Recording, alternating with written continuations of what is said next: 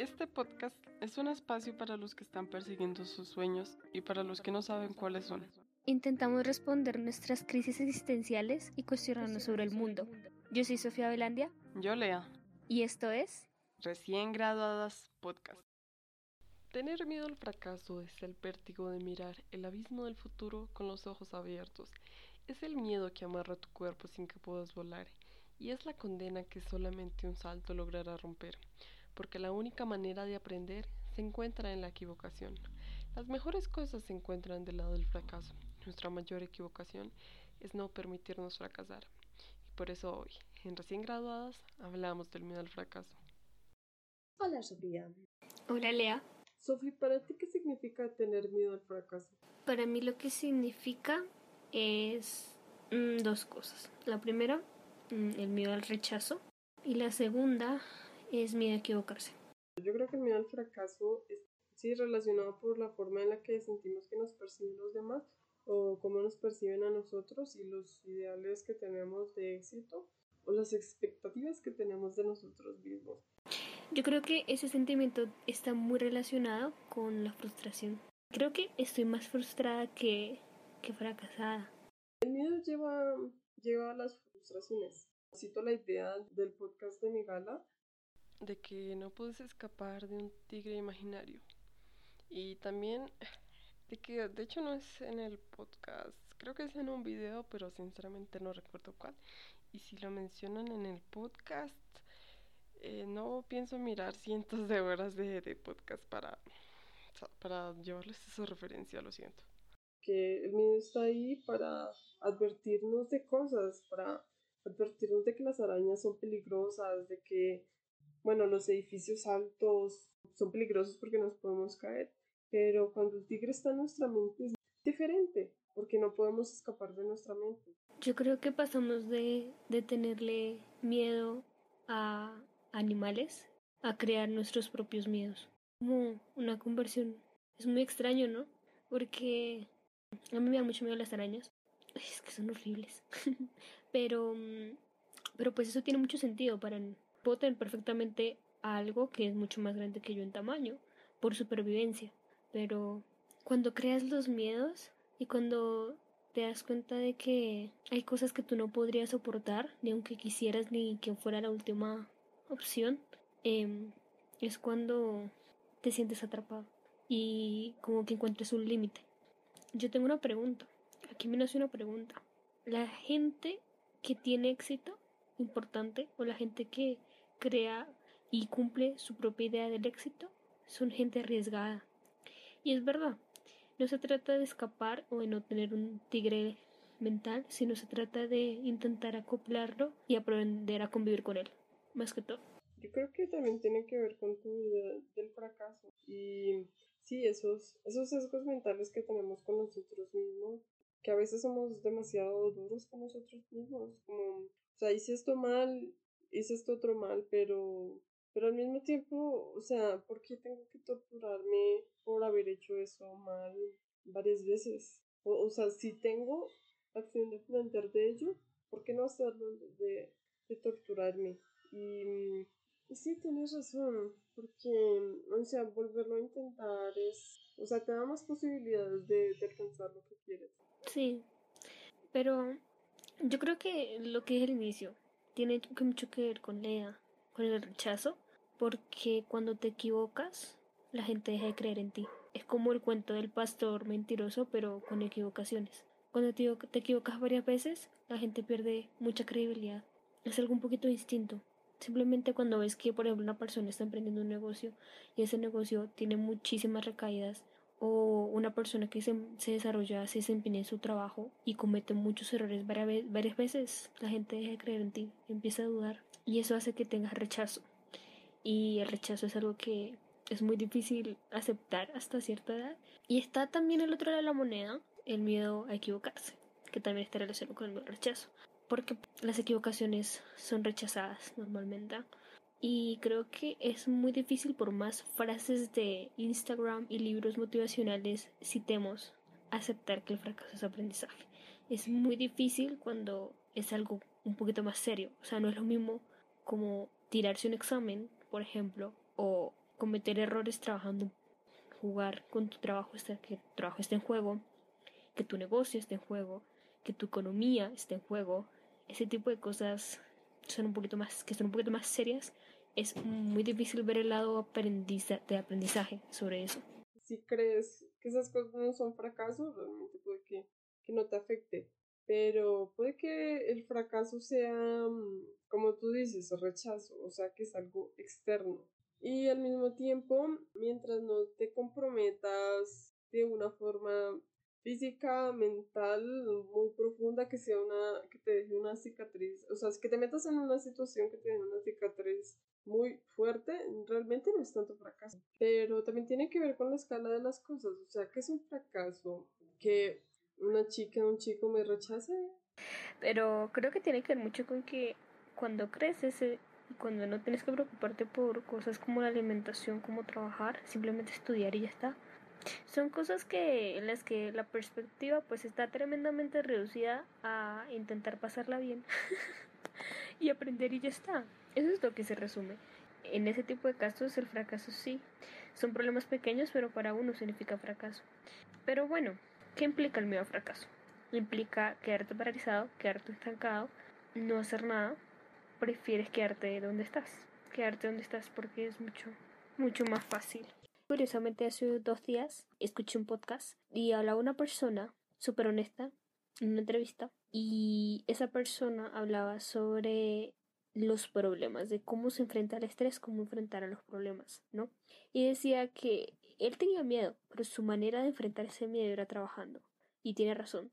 Tú la única manera para hacerle frente al miedo es preparándote, entre más uno esté preparado, menos miedo va a tener, menos vergüenza va a tener, porque más seguro y preparado va a estar y va a sentirse. Entonces creo que ahí está una buena clave del asunto. Por ejemplo, un, un ejemplo claro eran las exposiciones. Tú tenías una pena horrible cuando no sabías muy bien del tema. Eso era un hecho. Pero entre más sabías del tema, más aprendías sobre ese tema, terminé emocionándote la exposición. O al menos eso a mí me pasaba. Estaba pensando justamente en eso. Sofía y yo eh, nos inspirábamos en el salón para hacer las exposiciones. Sofía se inspiraba. Pero es curioso porque realmente hay personas que, que saben. Recuerdo que, o sea, nosotros era tan fácil, teníamos experiencia, no teníamos miedo. Y pues a mí me valía pito lo que pensaran de mí, no sé, Sofía. Eh, pero había personas que odiaban las exposiciones con su alma y realmente no las hacían, o sea, hacían lo posible por evitarlas, pero estaban preparadas. Y al mismo tiempo, recuerdo que mm, estaba en octavo, era para la clase de español, para una exposición, yo me había leído todo el libro de una autora, bueno, eran como poquitas páginas, y había hecho una exposición súper genial.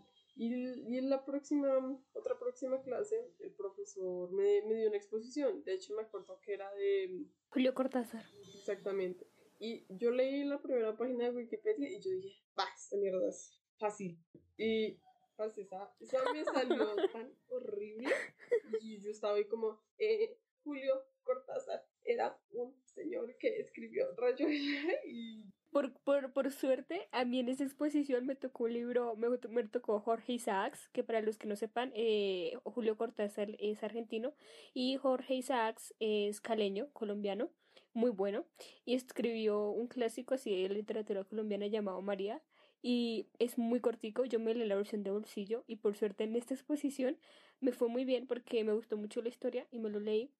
Pero quiero que me cuentes tu experiencia. ¿Intentaste leer la, la rayuela? ¿Cómo, ¿Cómo le hiciste? Aquí entre nos es que, o sea, primero no me pude leer la María. Me pareció un libro excelente, pero no sé por qué no me atrapó. Lo intenté leer hace como unos años y recuerdo no, la verdad no recuerdo tu exposición, pero recuerdo que fue muy buena. Y, parce, es que yo, ¿Qué? o sea, yo, yo me confié, yo me confié, yo no estudié y lo hice, por eso, por eso lo hice horrible. Esa es mi triste historia de cómo yo creo que yo, algo muy curioso es que hablando de exposiciones, a mí me gusta mucho hacerlas. Eh, no sé por qué, me gusta mucho investigar sobre un tema a fondo, entenderlo rápido y aprender sobre él. Creo que las exposiciones es una herramienta fantástica porque te obliga a informarte bien para no tener miedo de enfrentar un público. Y eso es un arma muy importante, ¿no? Y yo no sé por qué hacía pues varias exposiciones de varios temas. Recuerdo que las de ciencia, la de química, las de física, las exposiciones de química y física me gustaban muchísimo porque tenían muchas cosas interesantes. Y las exposiciones en sí son una representación pequeña de que la única manera de enfrentar el miedo es haciendo cosas, es actuando. Ahora, un ejemplo claro es de lo que hablamos al inicio. Una diferencia entre fracaso, miedo al fracaso y frustración. Miedo al fracaso es paralizarte. Frustración es intentar hacer las cosas una y otra vez, intentándolo. Sentir que no avanzas, pero seguir avanzando, haciendo cosas. Eso puede ser como una definición o una diferencia entre el miedo al fracaso y la frustración. No sé, ¿qué opinas tú? Yo opino que somos muy ñoñas porque hablamos de exposiciones de colegio las que nos fueron súper bien, bravo, pero estos recién graduados, acabamos de salir del colegio. No, no puedo argumentarte. Contraargumentar. Creo que también tiene que ver con, una, con otra cosa, o sea, realmente puede que no, puede que intentemos hacer las cosas y fracasemos por el simple hecho de que el mundo está cambiando y es frustrante y no, no tenemos la culpa de ello y por eso tenemos que ser conscientes de, que el mundo está cambiando y no, no culparnos por eso, tenemos que adaptarnos y nunca pensar que un fracaso es una sepultura y que, que por eso debemos dejar de hacer las cosas. Mm, excelente aporte. Eh, eso me recuerda mucho a dos frases que me gustaría compartir y es que cuando Lea dice que el mundo está cambiando es sinónimo de pandemia dime quién carajos esperaría que el 2020 fuera una pandemia y el 2021, que es 220.1, fuera una pandemia. Nadie, nadie se espera eso. Todo está en el mundo. Muchos, hay mucho desempleo, hay muchos negocios que cerraron, muchos negocios que cerraron que no se adaptaron y nos tocó vivir esto. La forma más fácil de salir adelante es aceptar la nueva realidad, es que lo llaman, lo más rápido posible y entender que esto va a pasar varias veces, lo que hablamos en el podcast pasado. Pero mis frases eran, la primera, es mejor saber que no funciona, saber que la embarraste, saber que no se puede, a quedarte con el remordimiento de qué pasa si lo hubieras hecho. Esa frase me marcó mucho. La segunda es cualquier decisión que tomes, cualquiera, haz que valga la pena, concentrándote solo en lo que tú tengas control. Y eso para mí son dos frases que me vuelan la cabeza porque significan mucho. Cuando tomemos una decisión, pensar en cualquier decisión hacer que vale la pena, te obliga a intentar a que cualquier cosa que hagas, darlo todo. Y esa, ese mindset es muy, muy útil para, para ese tipo de casos. No sé qué opinas. Si lo das todo y fracasas, puede que hayas hecho algo mal, puede que no. Vuélvelo a intentar. no te frustres tanto con ello, por favor. Y también el mundo cambió en muy poco tiempo gracias a la pandemia, pero el mundo siempre ha estado cambiando, el mundo siempre cambia, el mundo es súper volátil, me pongo a pensar en lo único que conozco del mundo, Internet, Internet ha cambiado mucho. Yo siempre sentí que las demás personas me veían como, como una persona que, que daba lástima, cuando en el fondo lo único que cambia es como lo único que cambia y lo único que importa es la manera en la que tú te ves a ti mismo. Y más allá de que como tú te ves a ti mismo es como te ven las demás personas, es que lo único que importa es cómo te ves a ti y que las personas que están a tu lado, aunque sea una o dos, estoy hablando de amigos, em, son las personas que, que, te van a querer como eres y ya está. No importa cuán fracasado eras, no importa cómo te mira la demás gente, las personas se van a querer como eres y ya está. Es algo muy difícil de aceptar y tiene que ver mucho también con el miedo al rechazo. ¿Qué importa si fulanito te rechaza? Y es muy difícil de entender a esta edad, pero creo que lo entendí. Lo entendí sobre todo con la pandemia. Me di cuenta de que erróneamente me estaba subestimando por lo que creía que pensaban las demás personas de mí, cuando en un inicio es erróneo suponer lo que piensan las demás de ti. Y si eso es así, esas personas no vale la pena que le pongas tu atención porque no te están aportando nada y porque lo único que están haciendo es hacerte sentir mal, esas suposiciones. Entonces el rechazo al fin de cuentas es algo con lo que uno tiene que aprender a lidiar honestamente, que va a pasar todo el tiempo, que es inevitable y que em, hace parte de intentar crecer y definir lo que realmente quieres. Es algo muy difícil, muy difícil, porque siempre va a haber alguien muy cercano a ti que no esté de acuerdo, porque no ve la misma manera que tú. Me encanta importante lo que opinas tú de ti, pero tienes razón, o sea, le damos importancia a opiniones de personas que no importan, pero al mismo tiempo eh, les valemos ver, así que no deberíamos tener Exactamente. en cuenta opiniones ajenas y sentirnos, sentirnos mal por ello, sí, tienen... Lo difícil está en cuando esas personas sí que les importamos. Eso es lo más difícil. Es muy difícil lidiar con ese rechazo. Es muchísimo más difícil que cualquier otra cosa. Continúa, por favor. Es curioso como una persona muy cercana a mí me enseña que tengo que quererme a mí misma y apreciarme y no importarle los demás, pero luego es como, usted se viste feo, no se vista feo porque usted tiene que estar bonita. Yo como, oye, ¿y tú, tú y tu contradicción? ¿Me estás diciendo que me ame a mí misma incondicionalmente? ¿Me estás diciendo que, que me tiene que importar como el sentido de la estética de otros? Tienes la, la barrera de, de, me amo y sé que estoy haciendo las cosas bien y sé que lo estoy dando todo y sé que si fallo lo voy a intentar y, y estoy haciendo las cosas bien. No, no necesitas preocuparte por lo que piensan los demás, así, así sean cercanos, así te quieran. Eh, eh, puede que que parezca que estás solo, pero busca, busca amigos. Hay muchas personas que realmente están dispuestas a escucharte y, que pueden llegar a quererte, pero tienes que darle el primer paso. Bueno, yo, yo voy a dar mi aporte. Y es que me llamó mucho la atención el comentario que hiciste ahorita. Me recuerda mucho a eso de ser femenina. Me acuerdo cuando era pequeña. No, no, cuando era pequeña no, hace como cuatro años. el concepto de femenina me chocaba un poquito. Recuerdo que encontré un cuaderno yo, escribo mis pensamientos por todo lado. O sea, literalmente tengo la biblioteca como con cinco libretas de diferentes años, con pensamientos que me gustaría y cosas que me gustaría mejorar. Y recuerdo cuando hace cuatro años, un pensamiento me llamó mucho la atención y era que todo lo que quería mejorar de mí misma giraba en torno al físico. Y ese físico giraba en torno a lo que yo creía que significaba ser femenina. Y que el sentido de la estética femenina de una mujer debería ser de cierta manera estereotipada completamente y eso también tiene que ver mucho con el feminismo. Siento que muchos feminismos, ya no es feminismo, sino feminismos, estereotipan de una u otra forma a la mujer. Es decir, si tú, yo tengo una idea de lo que significa ser mujer, y si tú no encajas en esa idea, entonces no mereces los mismos derechos. Y eso es un problema muy grande, y de hecho me gustaría hablar de ese tema en, otro episodio, pero mm, es un, es un estereotipo, como un estereotipo extraño. Y hace mucho daño. Si yo hace cuatro años estuviera pensando en debería quererme más, y puedo hacer lo que se me la regala la gana y aprender lo que sea, hoy en día sería imparable. Un pequeño paréntesis de postproducción. Sofía, eres imparable. No te lo dije en el podcast, pero te lo estoy diciendo. Y esa cultura de creer en ti mismo em, es muy común en Latinoamérica. Y creo que un miedo mucho más fuerte que el fracaso, o podría ser igual, es el miedo a perder algo. Y creo que esa es la causa principal del, del miedo al fracaso. Perder algo perder estabilidad, perder prestigio, perder confianza, perder amigos, perder personas, perder oportunidades. Es lo que realmente le tenemos miedo. No le tenemos miedo, tanto a la idea de, que tienen las personas del fracaso porque es muy subjetivo. Le tenemos miedo a perder algo. Y ese, y ese combate es muy difícil de ganar porque es instintivo. Me encanta. Eh, bueno, este es un podcast de, de miedo al fracaso, pero no importa. Mm, de, hecho, mira, te voy a contar. Yo a los 13 años, eh, yo me depilaba, yo, yo me depilaba las axilas, el bigote, las cejas. ¿A los 13? A los 13 años me depilaba las piernas. Yo limpiaba los mocos a los 13. Yo me comía los mocos a los 13 también.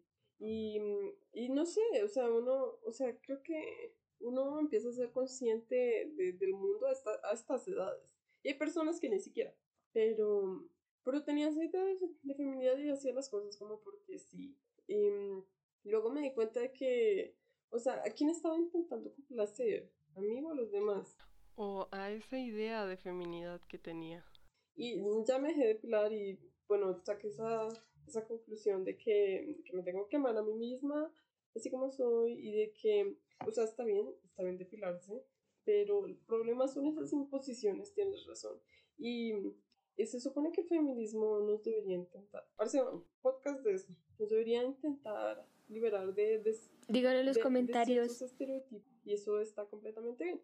Eh, bueno, un pequeño paréntesis, yo creo que el problema es, es, que a veces el feminismo no considera a las mujeres femeninas mujeres. Mujeres, de verdad, es como, estás linda, tú no eres una mujer de verdad. Las mujeres de verdad tienen lonjas, pelos en las axilas, pero no, todas esas ideas están bien y todas son mujeres y todas merecen respeto. Todas las mujeres sean como sean, son, son mujeres, o sea, no está mal ser sexy, no está mal arreglarse, o sea, lo malo es la imposición de, de ello. Lo malo es no, no sentirse bien, sentirse, sentirse fracasada, tener miedo a que los demás te, te perciban como menos por... Creo que también el miedo a rechazo, aparte que es un obvio problema de autoestima, también tenemos que tener en cuenta algo, y es que tampoco se trata de negar todas las opiniones, tampoco se trata de cerrarte y como no aceptar cada opinión de las demás personas porque de pronto tienen experiencias y pueden aportarte algo. Eh, y creo que el truco que podríamos aplicar ahí es intentar probar, es decir, probar objetivamente, lo más objetivamente que, que puedas, a pesar de que sea inútil, tu idea, ¿no? Por ejemplo, mm, yo quiero, uh, voy a poner mi ejemplo, yo quiero hacer un blog y quiero monetizar un blog. Mi abuelita diría, ¿qué estás pensando? ¿Qué, qué, qué estás diciendo? X. Bueno, pues para, para que no me crean loca, como muchas personas a lo mejor estarían pensando, tengo que pensar cómo... tengo que empezar a cómo monetizo un blog. ¿Cómo, ¿Cómo puedo hacer eso?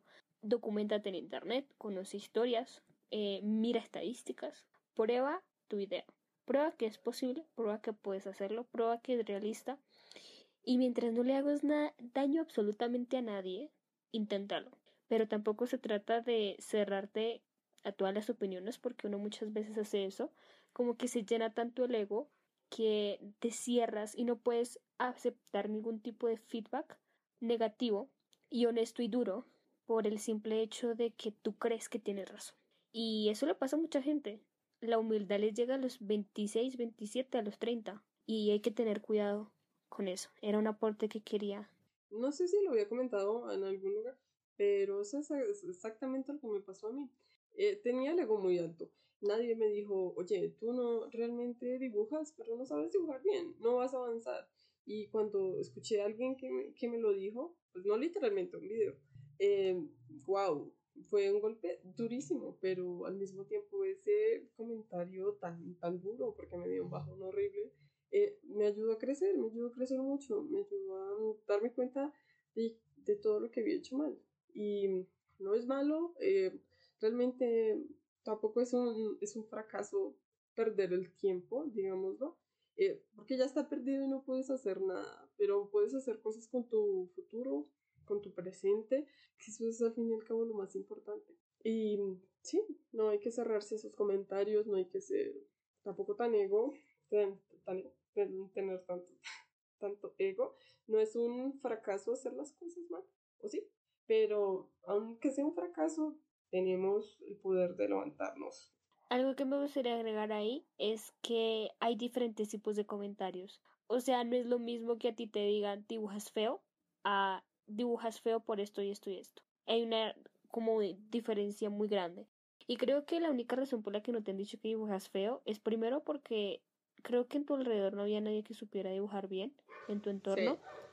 Y segundo, porque las personas que a lo mejor lo pensaban no tenían los suficientes conocimientos, sino simplemente decían un instinto que no les gustaba algo en el dibujo y ya está. Pero no se atrevían a decírtelo, y eso está bien. A mí me pasa muchas veces que yo veo por internet dibujos que no me gustan y no sé nada de dibujo, pero hay un instinto en mí que dice, hay algo mal ahí, no sé qué es, pero no me atrevo a decirlo porque no tengo argumentos para respaldarlo, así que es mejor quedarte callado.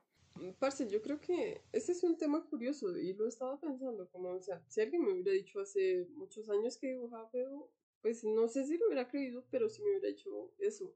Mira, tú dibujas feo, tú dibujas Te hubieras cuestionado. Pero, pero mira, acá está cómo mejorar. ¿Lo hubiera hecho? Sí. Pero, o sea, veo lo mismo que tú y es, es difícil, o sea, yo no sería capaz de decirle a una persona, eh, mira, tú, tú mal estructurado, o sea, de pronto pues pasé, sí pasé mucho que, que te rodeas de un círculo que no te dice lo que, lo que está mal y te terminas creyendo de esa mentira y bueno, luego te das cuenta que era una mentira y no, fracaso, he fracasado, no. Bueno, no sé. Entonces, ¿tú te sentiste fracasada cuando te diste cuenta que dibujabas fatal durante muchísimos años? Me sentí mal, pero fracasada no. O sea, no, porque yo no tengo, o sea, yo no, no tuve ni tengo ese, ese mindset, o sea, yo no, esa mentalidad de si hacía algo más, era fracasada, no, realmente no. Entonces... Yo creo que sirve mucho lo, el consejo que diste en el episodio pasado, ser muy autocrítico. Y para eso está Internet. Gracias Internet. Existen muchas personas con muchas opiniones, eso sí tienes que tener cuidado, pero hay mucha gente crítica que habla sobre eso, dibujo, escritura, etcétera. Y puedes simplemente dos opciones o las dos igual. La primera es investigar personas que critiquen eso. Yo siento que la crítica no es mala y, y me gustan mucho algunos críticos, tanto de arte como de pintura, me gusta verlos. Y mucha gente los odia porque cree que son egocéntricos, pero para mí no lo son. Simplemente son críticas a raíz de una opinión. Y si esa opinión está fundamentada con historia, con otros ejemplos, pues mucho más valiosa. Entonces, al final no se trata de encontrar como que a todo el mundo le guste, sino hacer el trabajo de buena calidad, de una, de una buena calidad, al menos tener las bases. Y la segunda, pues es mirar algo que te inspire, mirar por ejemplo, en tu caso, dibujantes que tú digas, este dibuja genial, y empezar a mirar cómo lo haces tú, cómo lo hacen ellos. O sea, yo siento que Internet ha abierto las puertas del conocimiento eh, en ese aspecto, porque compartir lo que sabes es muy valioso, compartir lo que estás aprendiendo lo es aún más, y hay muchísima gente allá escribiendo y haciendo contenido sobre eso. Yo no sabía que no estaba haciendo las cosas bien, pero tampoco me interesó. Y de hecho, eh, ¿Sabes qué? El problema de los profesionales es que hacen, o sea, en, bueno, en el ámbito del dibujo, es que hacen ver todo tan fácil cuando no lo es, pero no, o sea, si te digo la verdad, en otros ámbitos no, no tengo ni idea, por eso solo comento el del dibujo. Y bueno, Sofía, eh, creo que nos hemos desviado un poco del tema y ahora estamos hablando de, de dibujo. No, por supuesto que no, porque es eh, un caso en el que pues sentiste que no estabas haciendo las cosas bien. O sea, siento que no te sentiste fracasada. O sea, yo siento que no te sentiste tú fracasada, pero sí muchísima gente en tu posición se hubiera sentido fracasada. Muchísima gente en su posición sí. Así que creo que este tema es muy importante. Es un, simplemente un ejemplo, una ejemplificación de lo que para muchísima gente significa el fracaso. Pero bueno, antes de, de, de que dijeras lo que ibas a decir, me parece muy pertinente hacer el comentario de que al final siempre tienes que estar constantemente preguntándote si estás haciendo las cosas bien, porque eso fue lo que no hiciste, e intentar mejorar. Yo creo que esa es la clave para, para no equivocarse, intentar mejorar lo más posible. Y para eso vas a tener que escuchar mucho feedback odioso. Y a mí no me gusta la gente que como que tú les muestras algo y ellos te dicen, no, pues interesante, sí, cool. Mm, y como que editan el feedback. Y eso no me gusta. Si tienes que decirle algo duro a alguien, si tienes que dar una opinión fuerte a alguien, sé sincero, dile, está horrible, está muy mal redactado, tiene muchos clichés, no me gusta esto y lo otro, en tu caso, estructura, colores, etcétera. Si tienes para decirle algo, díselo. O sea, no, no, no lo hagas por hacerlo, no hacerlo sentir mal. Si se siente mal esa persona, es entendible. Si se enoja, es por puro egocentrismo. Entonces... Parce, yo no soy capaz. A ti te hubiera gustado que te lo hubieran dicho. Pero es que... Te hubiera gustado que te lo hubieran dicho, lo necesita. O sea, iba a decir algo como eso, o sea... No, pero es que decir algo fuerte es decir, mira, esto está mal por esto, esto y esto. No dar argumentos. No se trata de decir, es que es un pedazo de miércoles. No, eso no es feedback. Eso es una crítica y un hate horrible. Dile, mira, a mí no me gusta esta parte por esto y esto y esto. La persona que, que a lo mejor lo reciba tiene dos opciones, o agradecerte y sentirse un poquito mal, intentar mejorar, o simplemente enojarse y seguir haciéndolo mal. Y yo creo que la mayoría escoge la primera. Entonces lo mínimo que tienes que hacer es al menos darle un poquito de feedback. Pero bueno, eso es, y también algo que me, que me hiciste recordar es que eso es como los reels de Instagram, donde aparece gente dibujando y aparece el audio de cómo es que, ah bueno, lo voy a decir en español, cómo es que un artista puede hacer de esta hoja en blanco en esto, ¿no? Como ese tipo de reels. Y aparece gente dibujando y tú dices, oh, yo lo podría hacer. Y en la vida real cuando lo haces sale fatal. Bueno, Sofía, voy a intentar dar tip, pero me va a ser difícil. O sea, pero es curioso porque a mí me hubiera gustado que me dijeran que en los primeros podcasts hablo como si tuviera una papa en la boca. Ahora no suenas como si tuvieras una papa en la boca, pero usted te escucha feo. Qué pena con ustedes, no sé configurar un micrófono. Si alguien llegó hasta este punto de estos dos señoritos hablando caca, por favor dígame, si estoy hablando como si tuviera una papa en la boca, por favor me escriben, porque eso suena muy feo. Mm, la idea es ayudar y mejorar entre todos. al menos en mi caso, cuando yo veía que a alguien no le gustaba algo y no quería decírmelo y en vez de eso decía como, "Mm, está bien, no sé qué, es súper obvio. O al menos yo siempre he como distinguido eso. En la cara se nota muchísimo. Es algo inconsciente. O sea, tú puedes decir, está súper bien el regalo. Gracias. Está horrible. Pa- parce, Y se nota parce, en yo tu no cara. puedo hacer eso, te lo juro que me dan algo y yo hago cara de culo. No puedo hacer como, ah, estoy súper, no, no, yo no puedo. Entonces, ¿estás pensando eso de mí? Yo no. Gracias, pero, Por eso, pero así, gracias, tío. No. por eso es que lo mejor es recibir el regalo sin abrirlo para quedarte con la cara de felicidad y después abrirlo y decepcionarte a solas. Sofía y sus preguntas existenciales de por qué deberías abrir un regalo para que la otra persona no haga cara de culo. Sofía, yo creo que tú sobreanalizas. Eh, conclusiones. Bueno, la primera es, el verdadero significado del fracaso es el miedo a la pérdida. Segundo, la única manera de enfrentar ese miedo a perder ese algo es autoanalizando cómo te ves teniendo en cuenta que lo único que importa al final es cómo te sientas y cómo pienses tú respecto a eso a que le tienes miedo a perder. Y tercero, es tener siempre en mente que tienes que ser súper autocrítico. Existe internet, existe mucha gente ya dando mucho feedback. Literalmente hay comunidades para dar feedback de negocios. o sea, existe eso. Debe existir una comunidad dando feedback de contenido. Inténtalo, ábrete.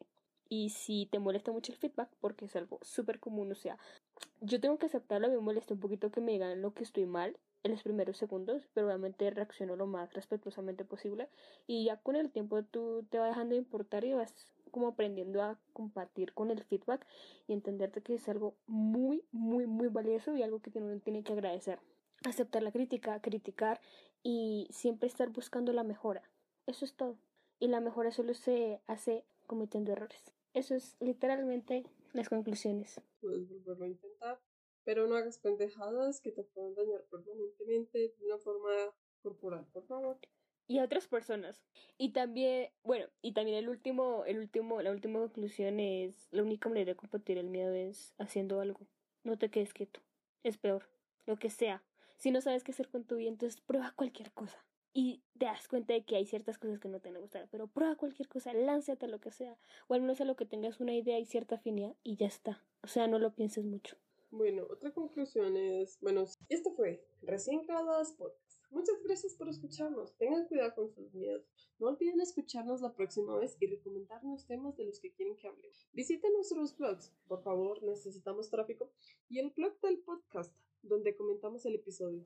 Por favor, denos feedback puro y duro. Muchas gracias. Bye bye.